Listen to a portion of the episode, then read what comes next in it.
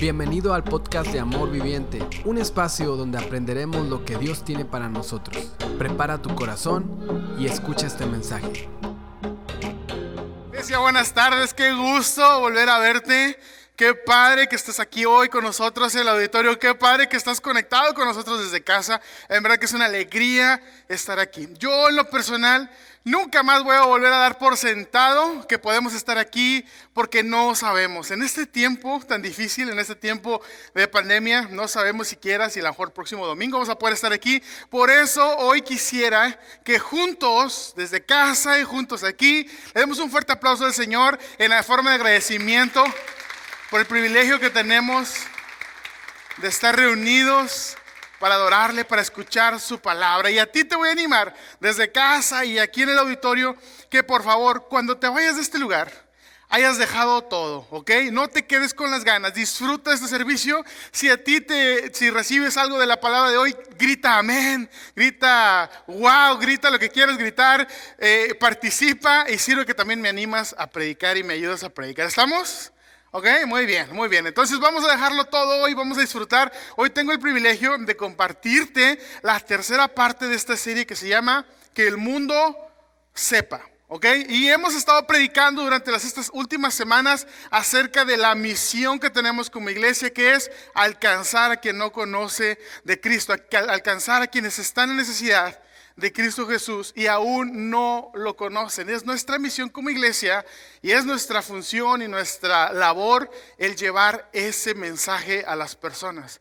Hace dos semanas compartí acerca de la importancia de orar y también al final, eh, la semana pasada tuvimos eh, este pequeño obsequio para todos, que es esta pulsera que dice todos podemos orar y es como un recordatorio para ti de que tú puedes estar orando por las misiones, tú puedes estar orando porque más personas conozcan de Cristo. Así es que hoy, si tú todavía no tienes este obsequio, hoy al salir de aquí, eh, pregunta por él para que te lo lleves y, te lo pongas en la pulsera o lo pongas en, perdón, en la mano, en el brazo o en algún lugar en el cual te va a recordar que tenemos eh, el llamado a estar orando por las misiones, ¿ok?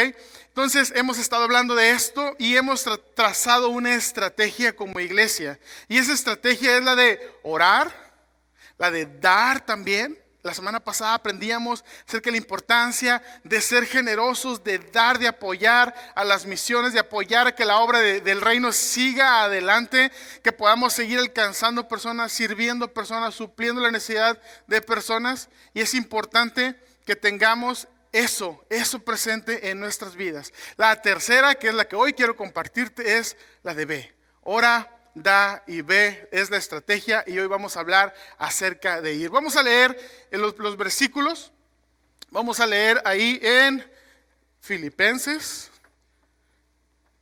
Si, si tienes tu Biblia, abre tu Biblia y acompáñame a leer Filipenses capítulo 1, versículos 12 al 14. ¿Ok? Vamos a leerlo juntos. Dice, quiero que sepan, hermanos, lo que me ha sucedido. Más bien ha servido para el avance del Evangelio. De tal modo que mis encarcelamientos por Cristo se han hecho evidentes en todo el pretorio y a todos los demás. Con mis encarcelamientos la mayoría de los hermanos han cobrado ánimo en el Señor y más y más se atreven a hablar la palabra sin temor. Estos versículos son los versículos base del día de hoy y yo quisiera por favor te animaría a que tomes nota hoy, ¿ok?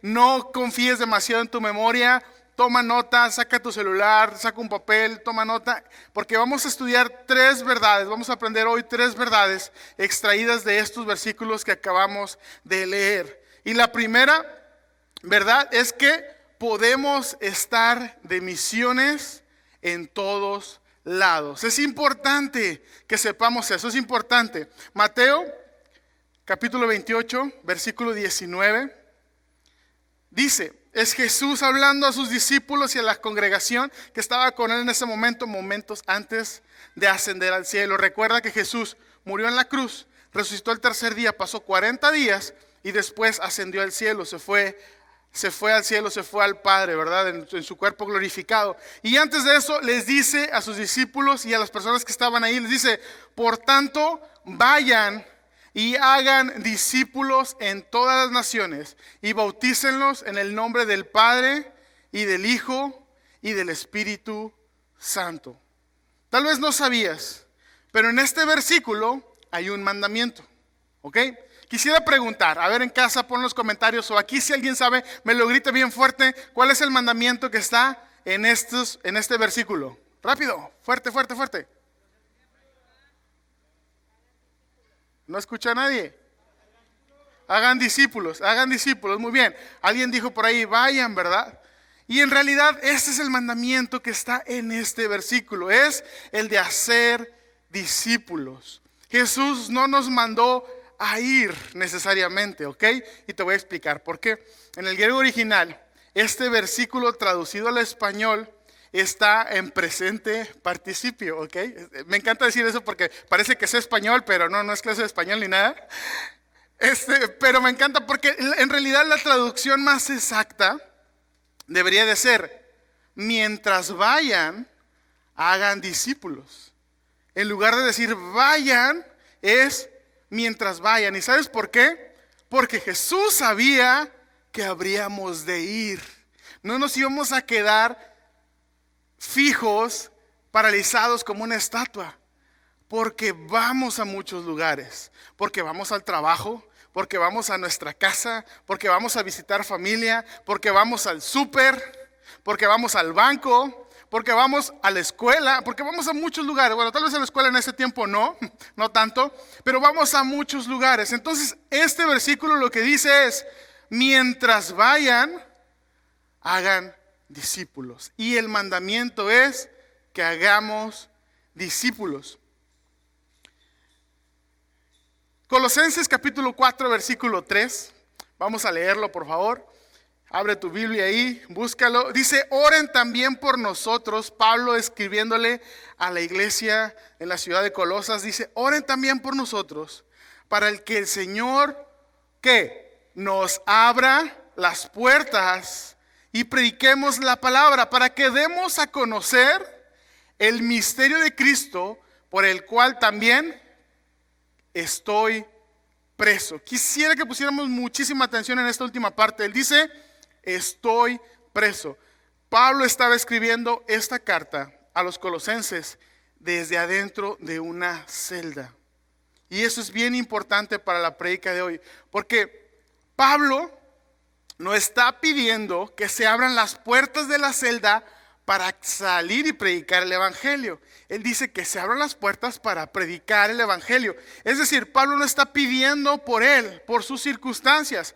Pablo está pidiendo oración para que las puertas se abran a predicar la palabra. Y te, doy la referencia un poquito acerca de esto. Un poco de tiempo antes, Pablo, en compañía de Silas, habían estado también encarcelados. Y ellos decidieron no enfocarse en sus circunstancias, sino que aún en la celda estaban cantando himnos y adorando. Entonces, el Señor hizo que temblara y se abrieran todas las puertas de la cárcel. El soldado romano que estaba a cargo de vigilar a todos los presos se asustó tanto porque vio todas las puertas abiertas, dijo, ya se me pelaron todos. Y adivina qué le iba a pasar, lo iban a matar a él, iba, y, iban a hacer cosas muy feas en contra de él y de su familia porque era su responsabilidad y él no habría cumplido con su responsabilidad. Entonces toma una espada y cuando está a punto de quitarse la vida, Pablo le grita allá adentro, ¡Hey! No te preocupes, aquí estamos todos. Entonces suelta la espada, va y se asoma y en efecto ahí están adentro de la celda. Y le dice él, hey, ¿qué debo de hacer para ser salvo? Y en realidad yo creo que él no estaba haciendo una pregunta teológica. Porque él algunos instantes antes estaba a punto de quitarse la vida. Entonces lo que le dice, hey, ¿qué voy a hacer ahora para que no me maten? Porque yo soy responsable y todas las puertas ahora están abiertas. Y Pablo le dice, cree en el Señor Jesucristo y serás salvo tú. Y no solamente tú, sino toda tu casa. Lo que le estaba diciendo, ahí, necesitas escuchar el mensaje y necesitas creer. Pablo y Silas acompañaron al soldado, le compartieron a su familia, los bautizaron a todos, todos recibieron y todos creyeron y en efecto fueron salvos. Y adivina qué fue lo que hizo Pablo después de que todo eso ocurrió. Me encanta eso. Porque Pablo y Silas se regresaron a la celda y se fueron a meter otra vez. ¿Sabes por qué? Porque Pablo no estaba enfocado en sus circunstancias. Pablo no estaba pidiendo por él. Pablo estaba pidiendo por las circunstancias de otras personas. Pablo estaba enfocado en estar de misiones. Muchos de nosotros tenemos el concepto de ir de misiones y nos referimos a una o dos, tres veces por año que en la iglesia se organizan viajes misioneros. Entonces cuando tú dices, a mí me apasionan las misiones, te refieres a que te gusta ir de viaje para cumplir con un proyecto misionero en una comunidad alejada, entregar alimento, apoyar a la iglesia local, compartir el evangelio, predicar, ministrar a los niños. Y pensamos que ir de misiones se refiere a participar en los viajes misioneros cuando hay, ¿verdad?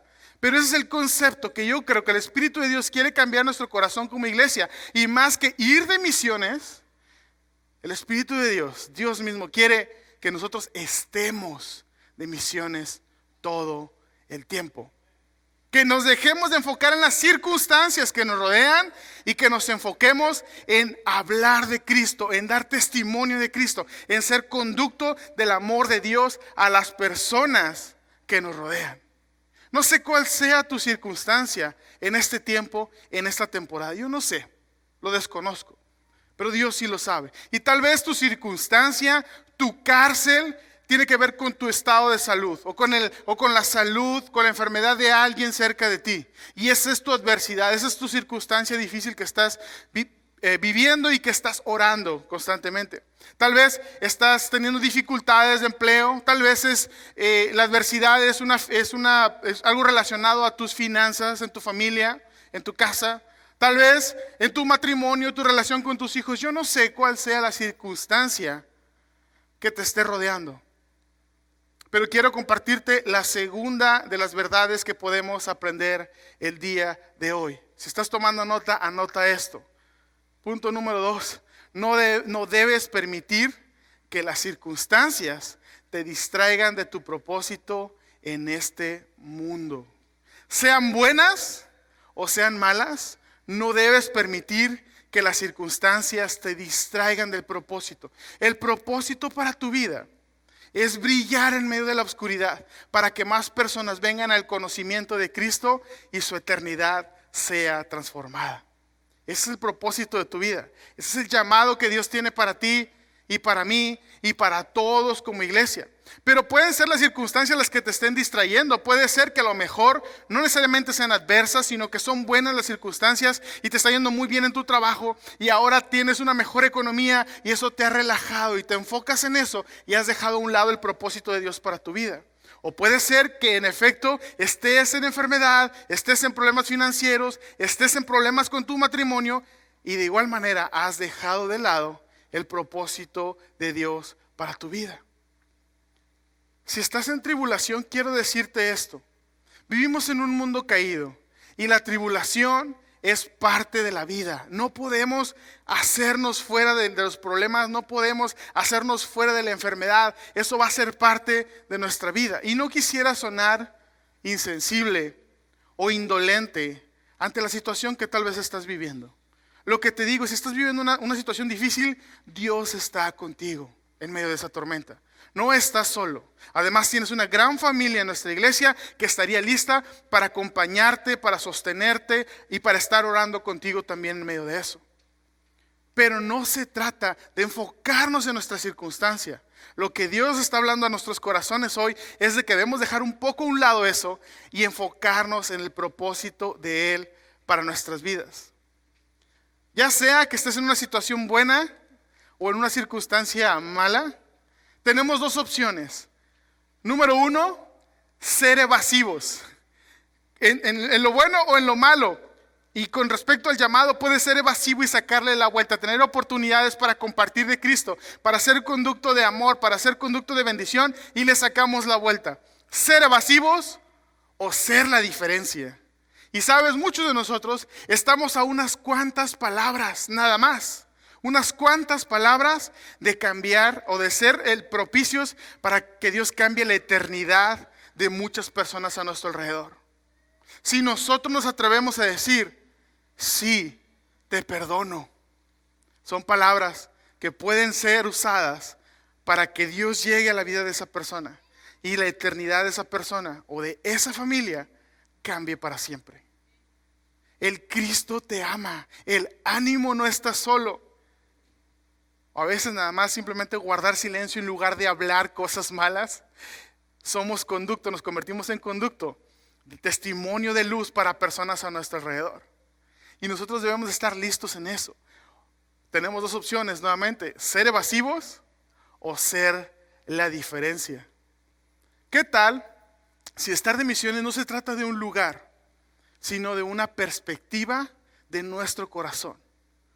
Porque no tenemos que ir específicamente a un lugar para cumplir la misión de Dios, sino que a cualquier lugar al que vayamos, al que vayamos, estamos llamados a cumplir el propósito de Dios. Usualmente, aquí en Amor Viviente, cuando no tenemos pandemias, hacemos viajes misioneros y organizamos estos proyectos en los cuales un equipo de, personas de aquí de la iglesia puede movilizarse hacia otra área, hacia una comunidad alejada, incluso hacia otros países. Y eso es bueno, y, es, y son proyectos buenos que tenemos aquí. Pero quiero que escuches esto y te lo quiero decir como pastor. Honestamente, yo no te animaría a participar en todos los viajes misioneros. Lo que sí haría es que te animaría a participar en al menos uno. En el próximo, en el no sé cuál, pero en uno de los viajes misioneros de amor viviente, yo te animaría a que tú vivas la experiencia de unirte en un equipo, de viajar hacia un lugar, de movilizarte, de dejar un poco tu contexto, tu comodidad y moverte hacia un lado para servir, para dar, para hablar amor, para predicar. ¿Sabes por qué? Porque estoy seguro que si vas al menos a uno de estos viajes, te vas a dar cuenta, número uno, de la bendición en la que vives.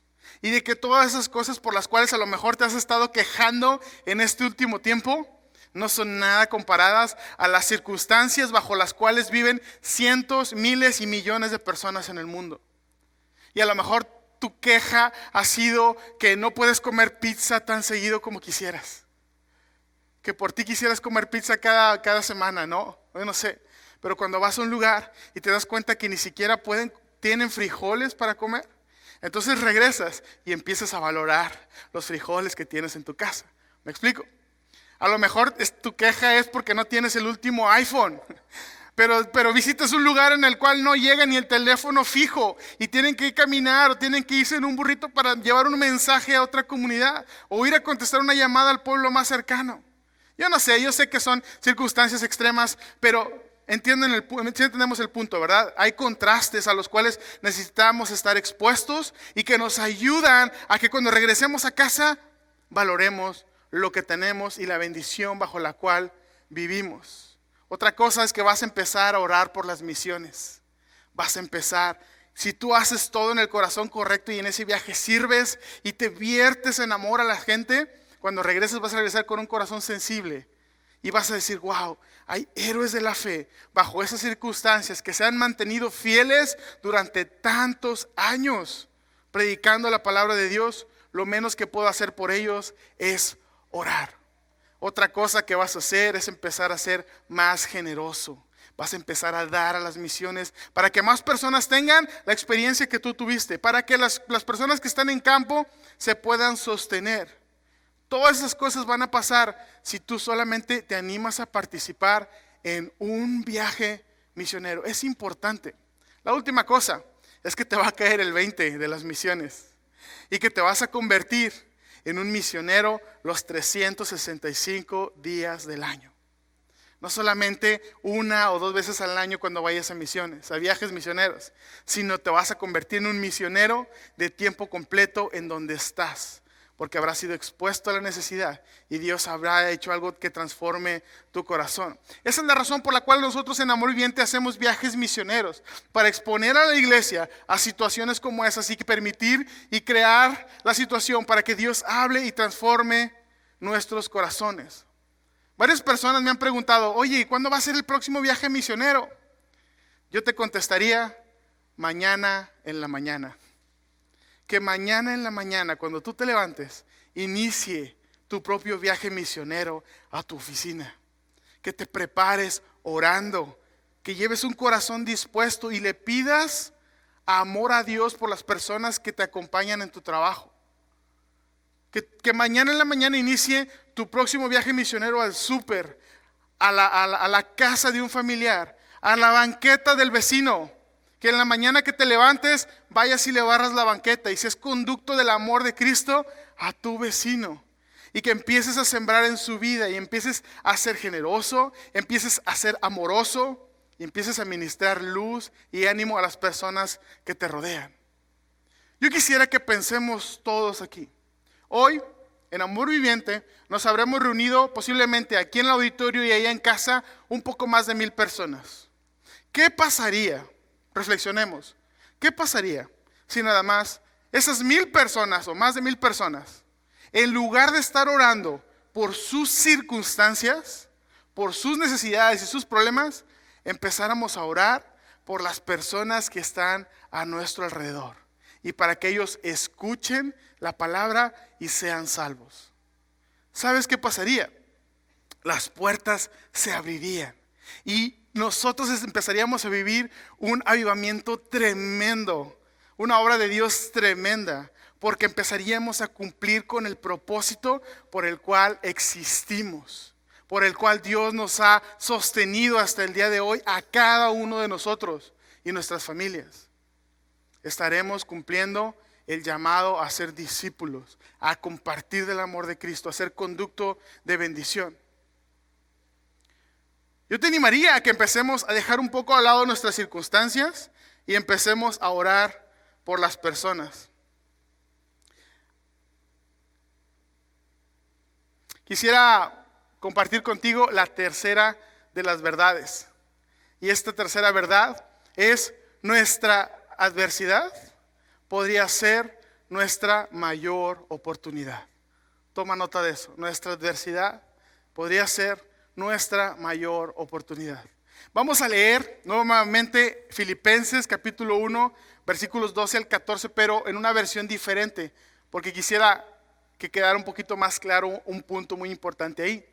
Dice, además, mis amados hermanos, quiero que sepan que todo lo que me ha sucedido en este lugar ha servido para difundir la buena noticia. Pues cada persona aquí incluida, perdón, cada persona de aquí, incluida la guardia del palacio, sabe que estoy encadenado por causa de Cristo. Y mira, te voy a explicar un poquito lo que Pablo está queriendo describir en esos versos. Pablo está en, en la cárcel, ¿estamos? Está dentro de una celda. Pero Pablo está encadenado tiene una cadena en su muñeca y la otra parte de la cadena la tiene el brazo de un soldado romano. ¿Ok? Posiblemente Pablo así por dentro de la reja y el soldado por fuera, pero encadenados los dos. Me encanta que dice que toda la guardia del palacio se ha enterado por qué estoy encarcelado. ¿Sabes por qué? Porque le encadenaban un soldado romano todo el tiempo. Y cuando el, turno de ese soldado terminaba, le cambiaban el soldado y venía otro nuevo. Y a todos los soldados que le pusieron, adivina qué, hacía Pablo. ¿Tú crees que Pablo le decía, ay, ustedes son bien gachos conmigo, ¿para qué me tienen aquí amarrado? No les decía nada así. Pablo aprovechaba y les decía, hey, ¿a que ni sabes por qué estoy aquí? estoy aquí por causa de Cristo. ¿Sabes por qué? porque tuve un encuentro con Él. Ya antes era un asesino y hacía muchas cosas, pero tuve un encuentro con Cristo y Él transformó mi corazón. Y que ahora me dedico a predicarlo y por eso me tomaron y me metieron en esta celda. Y me imagino ese soldado escuchándolo así, pues no tenía opción, ¿verdad? estaba amarrado a él, tenía que escuchar todo el rollo de Pablo. Y por fin terminaba su turno y se quitaba la cadena y se la ponían a alguien más. Y llegaba el otro y dice, hey, ¿qué onda? Oye, ¿sí sabes por qué estoy aquí? Y le soltaba todo el rollo igual. Y hacía cada soldado que le ponían hasta que toda la guardia del palacio se enteró de por qué Pablo estaba ahí. Y me imagino a la hora del lonche, ¿no? Que se sentaban a comer los soldados y, oye, el loco de la celda ahí me echó un rollo. a mí también. ¿Te platicó lo del barco cuando naufragaron? No sé, ¿verdad? ¿Qué cosas le platicaba Pablo? Sí, y todo el mundo sabía por qué Pablo estaba ahí. ¿Sabes por qué? Porque ellos no eran el enemigo para Pablo. Pablo no los veía como enemigos. Pablo los veía como la misión. Y entonces, de esa manera podemos aprender que tu adversidad, si estas cadenas fueran tu adversidad, pudiera ser la más grande de las oportunidades que tienes. Tal vez tu enfermedad te lleva a un hospital. En el hospital tú puedes dar testimonio de Cristo. Tal vez tu necesidad financiera te lleva a un punto a conocer a una persona. Esa persona es tu misión. Ese cliente que te da lata, ese cliente que es molesto, no es tu adversidad, es tu misión. Ese jefe, ¿cuántos dicen amén? Ese jefe que no te deja en paz, no es tu enemigo, no es tu adversidad, es tu misión. Y tal vez la más grande de las adversidades se puede convertir en la mayor de las oportunidades para hacer testimonio del amor de Dios. Cuando tú te atrevas a compartirle a alguien, yo te voy a animar a que hagas, a que no hagas, por favor, por favor, por favor, no lo hagas en forma de juicio. No vayas con tu jefe y le digas, viejo loco, si no se arrepiente se va a ir al infierno. No le digas eso. No le digas en forma de juicio a tu, a tu, a tu vecino, viejos borrachos, bájenle la música, se van a ir al infierno. No compartas el amor de Dios de esa manera. No lo hagas de esa manera y tampoco lo hagas por presión. No digas, hey, o vas a la iglesia o entonces no te pago lo que te debo. No hagas esas cosas. Hazlo en amor. Sé testimonio de Cristo en amor. Si tú no tienes amor por tu jefe, porque en verdad, siendo honesto, sé que eso va a ser un reto bien grande. El compartirle a esa persona que parece la adversidad de tu vida, a esa familia, a ese resto de la familia, esa prima, esa tía chismosa, yo no sé, la persona que pareciera que es tu adversidad, tus trabajadores, tus jefes, tus socios, yo no sé, tus compañeros de trabajo.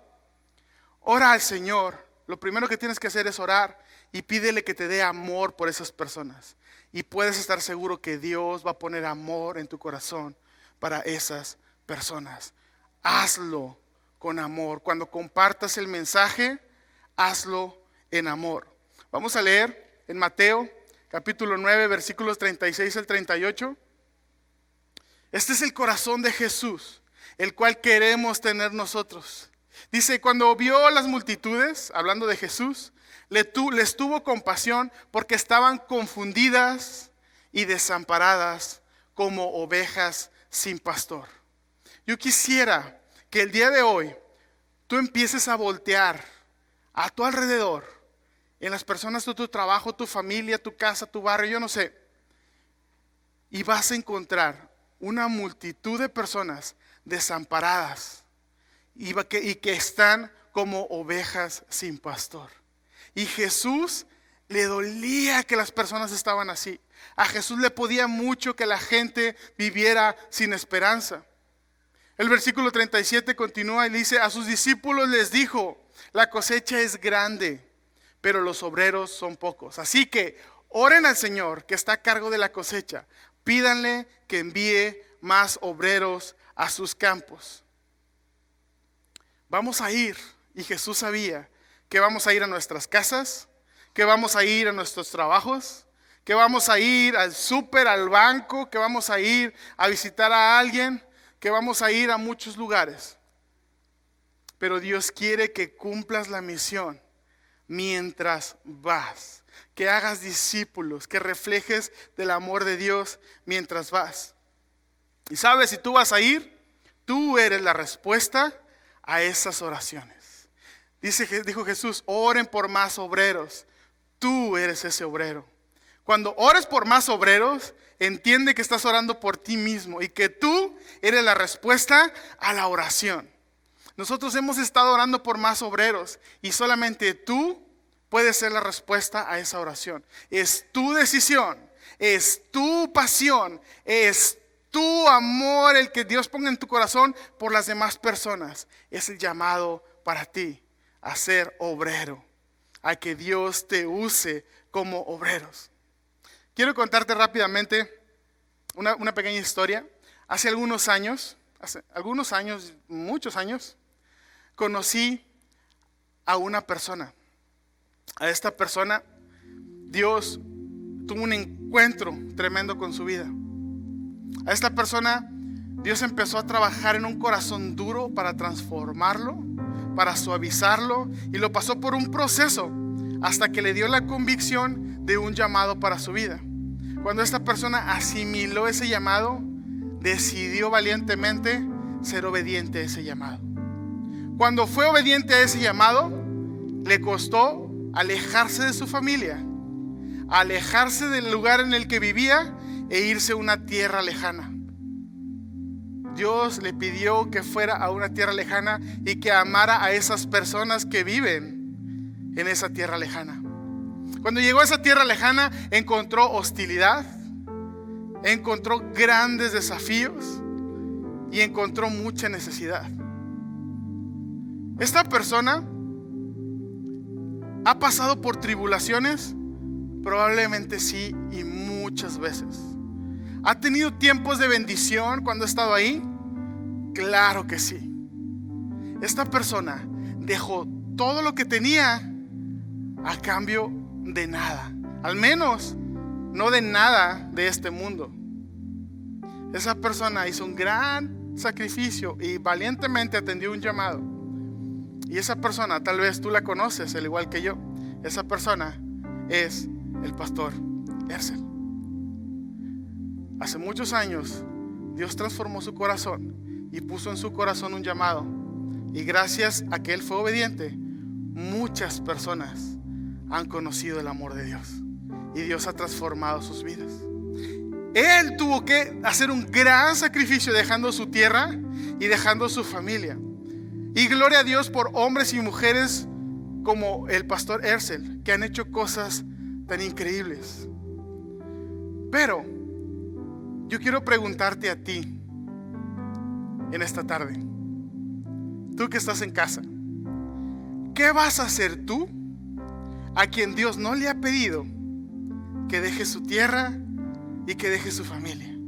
A ti Dios te ha dado la bendición de seguir viviendo con tu familia y de seguir habitando el lugar al que tú amas. ¿Qué vas a hacer? Tenemos dos opciones, ser evasivos o ser la diferencia. Realmente deberíamos de estar agradecidos que nosotros no hemos tenido que sacrificar tanto. Y gracias a eso deberíamos de estar al 100 por hora viviendo una vida misionera en el lugar en el que Dios nos ha permitido estar. Pero nuevamente tenemos dos opciones. Ser evasivos con el llamado o ser la diferencia a tantas y tantas personas que están a nuestro alrededor. No tienes que ir a un lugar específico para hacer misiones, para ir de misiones. El llamado para todos nosotros hoy es el de estar de misiones 24 horas los 7 días de la semana. La gente que ha entendido este llamado ha sido porque creyeron que a veces su adversidad es la mejor oportunidad esta gente que ha atendido este llamado y que va a atender el llamado el día de hoy, ha de ser personas que al orar por más obreros han entendido que ellos mismos son la respuesta a esa oración. Estas personas han entendido y han decidido vivir de misiones porque saben y les ha sido revelada la verdad de que Jesucristo estuvo en misiones por ellos. Mira, Jesús vino a la tierra, hasta acá vino y estando ahí en la cruz, en ese momento de adversidad tan tremendo, en el cual estaba sangrando, derramando su sangre por todos lados, no había parte sana en su cuerpo que no había sido golpeada o maltratada. Tenía una corona de espinas, era difícil respirar y su corazón empezó a dejar de latir. No pude imaginar una adversidad más tremenda que eso. encima de todo lo que estaba viviendo y sintiendo, al poner su mirada hacia abajo de la cruz, ve un grupo de soldados romanos que se estaban peleando sus últimas posesiones y que al decidir no romperlas y repartirlas, se echaron suertes, se rifaron sus cosas. Jesús en la cruz volteó y los vio y no los vio como los enemigos, no los vio como una adversidad. Jesús, en su corazón lleno de amor, elevó una oración al Padre y le dijo, Padre, perdónalos porque no saben lo que hacen. Jesús hoy no te ve como enemigo. No importa qué pasado tengas, no importa lo que hayas hecho. Yo sé, a lo mejor tú te sientes como enemigo de Dios, pero Dios te ve como su misión. Jesús te ha visto como su misión. Y Él está lleno de amor para darte. Solamente basta con que tú decidas recibir ese perdón y ese amor a tu vida.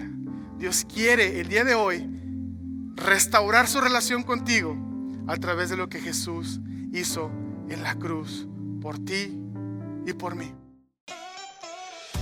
Gracias por escucharnos. Nos encantaría estar en contacto contigo. Síguenos en nuestras redes sociales. Nos encuentras como Amor Viviente AR. Somos una comunidad de gente real con esperanza real.